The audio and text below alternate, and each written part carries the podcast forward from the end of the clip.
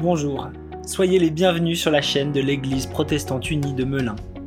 Bonne écoute.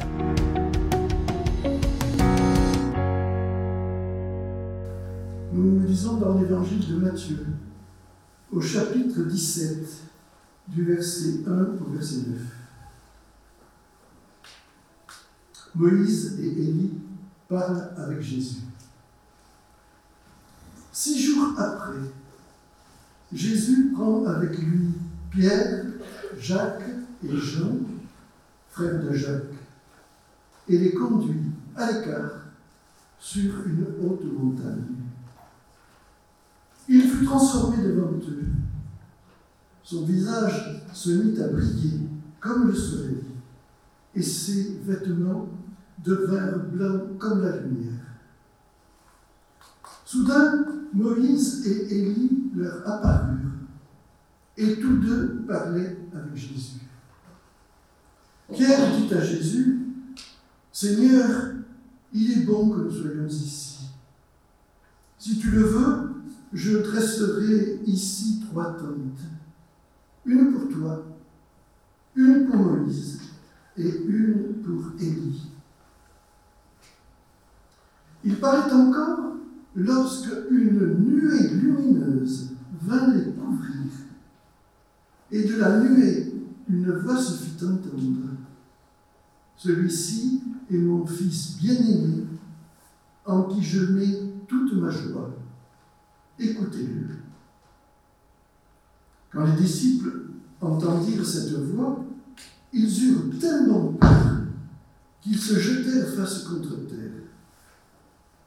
Jésus s'approcha, les toucha et dit Relevez-vous, n'ayez pas peur. Ils levèrent alors les yeux et ne virent plus que Jésus seul. Tandis qu'ils descendaient de la montagne, Jésus leur fit cette recommandation ne parlez à personne de cette vision jusqu'à ce que le Fils de l'homme ressuscite d'entre les morts. Seigneur, il est bon que nous soyons ici, dit Pierre au Christ dans cette scène de la transfiguration. Le récit de ce que l'on appelle dans le texte biblique la transfiguration se retrouve trois fois dans les évangiles, dans les trois synoptiques, chez Matthieu, Marc et Luc, en des termes qui sont à peu près comparables,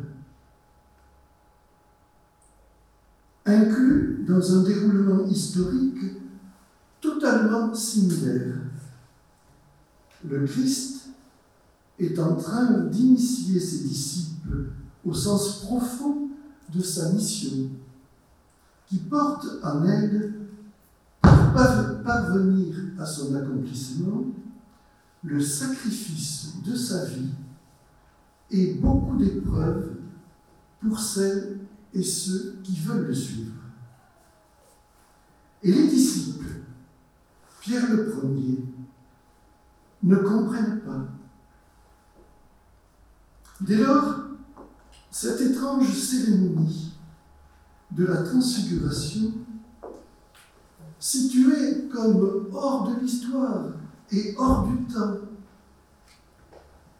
a pu apparaître comme une sorte de parenthèse précédant dans le récit évangélique l'évocation des derniers épisodes de la vie terrestre du Christ. La montée vers Jérusalem, l'arrestation, le jugement, la mise à mort, la découverte du tombeau vide, l'annonce de la résurrection.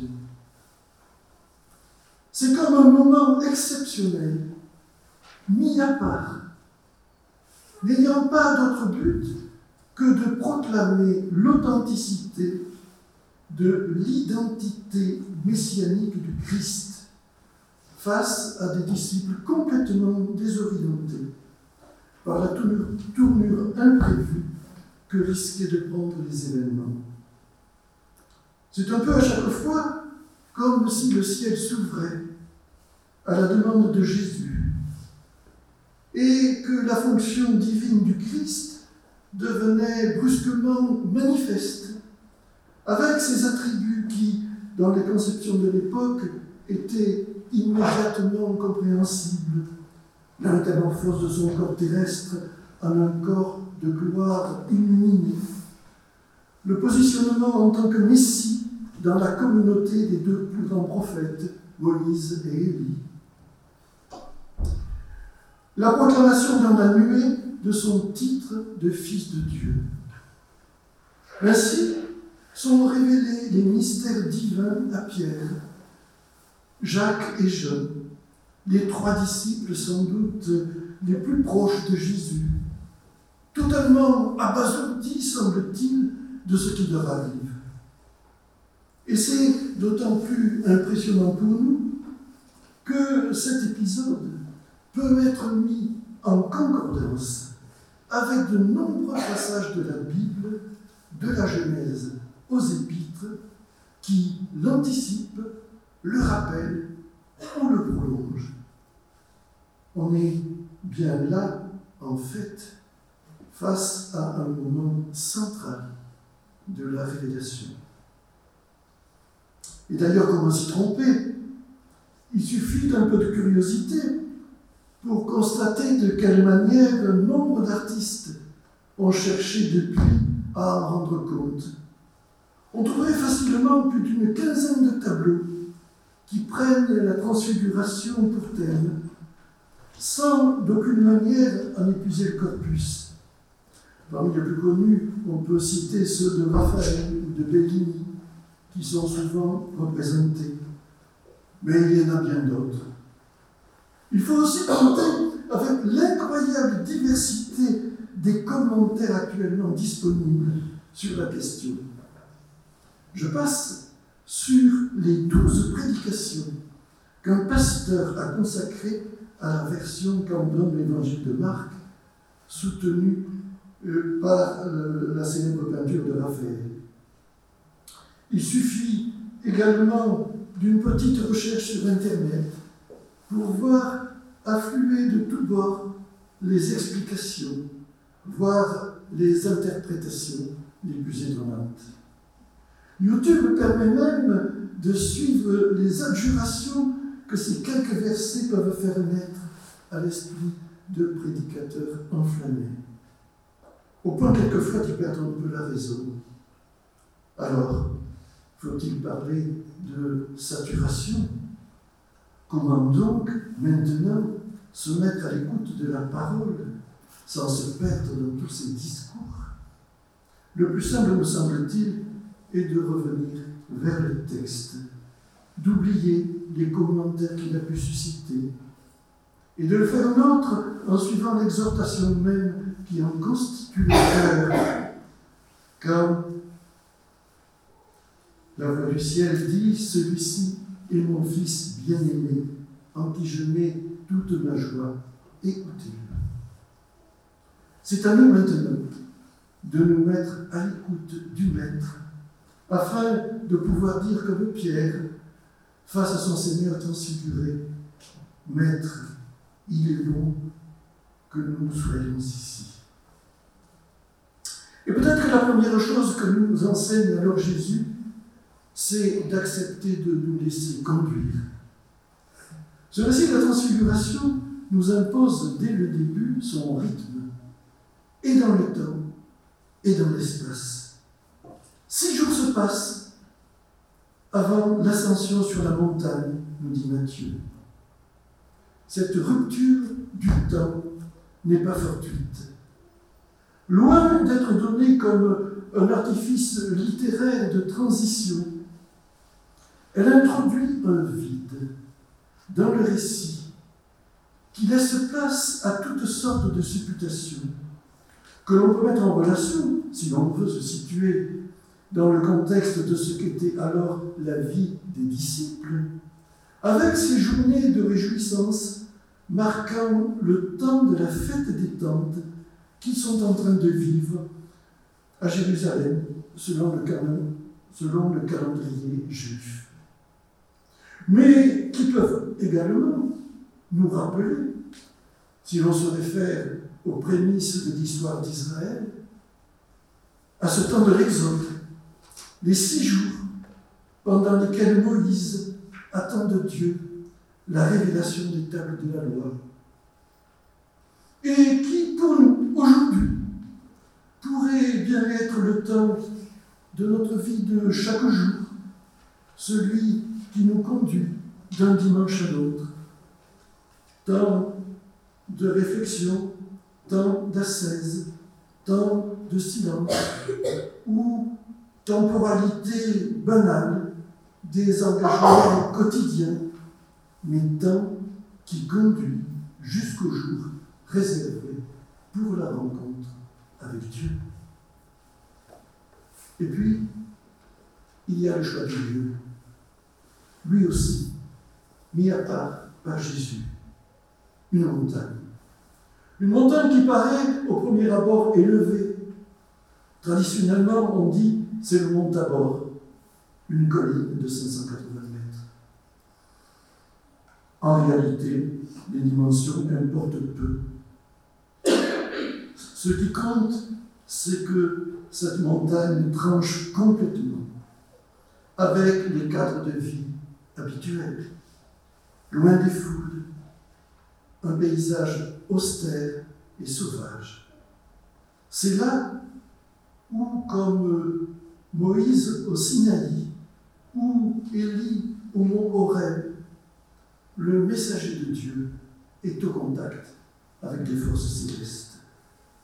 C'est là que le Christ aime se retirer pour prier. C'est là aussi le lieu de l'affrontement avec Satan au jour de la tentation. C'est un lieu comparable que le Christ, à la fin de l'évangile de Matthieu, convoque les disciples après la résurrection pour les bénir une dernière fois avant de les quitter. Alors, laissons-nous conduire Rappelons-nous cette nécessité de la rupture avec le quotidien, de la prise de distance avec nos habitudes, d'un cheminement vers des lieux réservés pour une disponibilité particulière, pour une approche de Dieu. Venir au culte peut-il être un de ces cheminements? Sans doute. Mais il en existe beaucoup d'autres. Auprès, par exemple, de communautés monacales prêtes à nous offrir ces temps de retraite sans lesquels il est difficile de ne pas rester prisonnier de la factualité du quotidien. Ce cheminement peut être aussi intérieur, personnel, intime, comme un repli en profondeur sur soi qui laisse le temps de se recueillir. C'est le temps de l'isolement dans la chambre dont parle Jésus, rendant possible la prière. Pour nous aussi, existe le calendrier de nos vies quotidiennes et spirituelles, nos besoins de vie collective et de lieux de recueillement, en ce temps de carême, notamment, qui nous rapproche de la situation des disciples du temps de Jésus. Et puis, peut-être faut-il également accepter de se laisser envahir par l'imprévu et l'émerveillement de la rencontre. Il faut s'arrêter un instant sur le comportement des disciples, éblouis par la métamorphose de leur maître et la présence de ces immenses serviteurs de Dieu que représentent Moïse et Élie.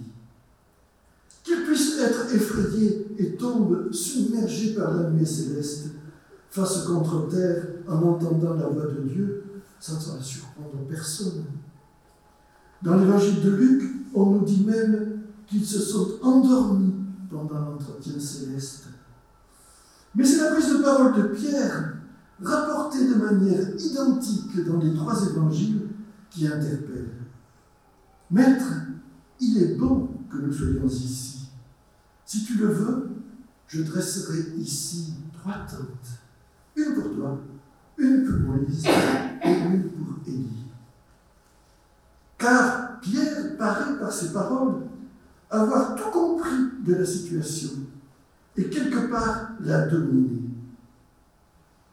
Pauvre Pierre, qui s'imagine peut-être qu'il est lui aussi entré dans la gloire du Seigneur et qui improvise, une solution pratique incluant les deux temps liturgiques qu'il est en train de vivre, celui de la tradition d'Israël, de la fête des tentes, et celui de la proclamation de la Seigneurie du Christ. Mais pouvait-il y avoir, face à la majesté de Dieu, telle qu'elle s'exprime ici, une attitude appropriée?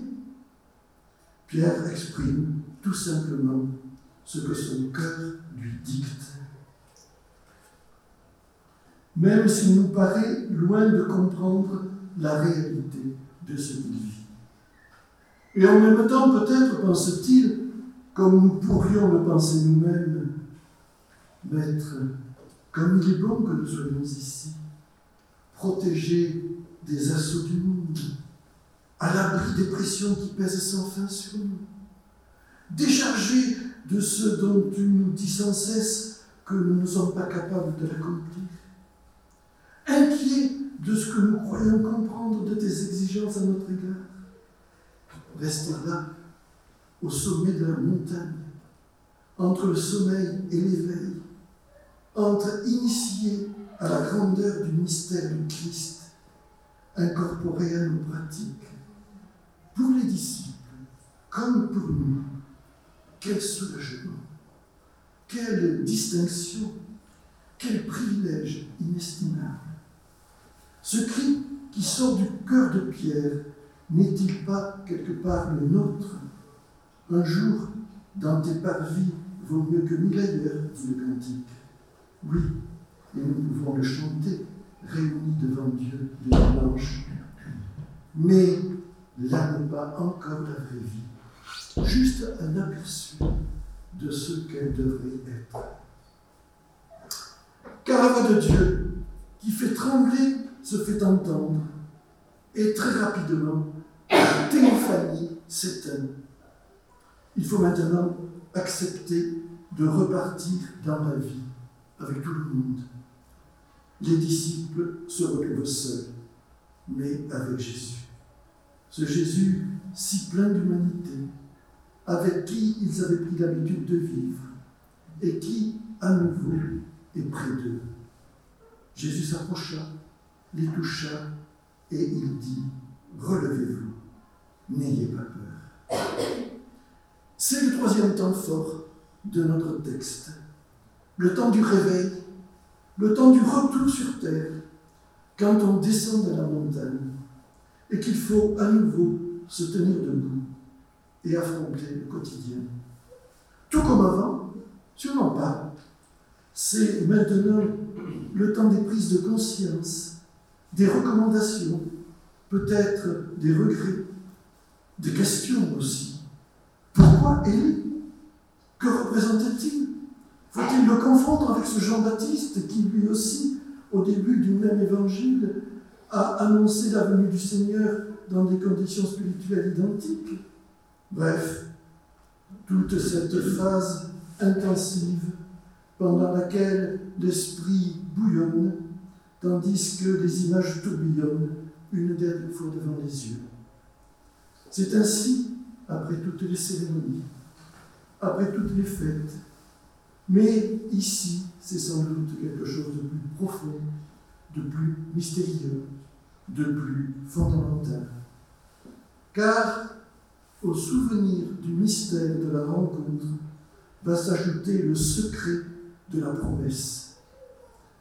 Concernant son aboutissement dans cette recommandation de Jésus de garder dans l'immédiat le silence sur la vision dont ils viennent d'être témoins.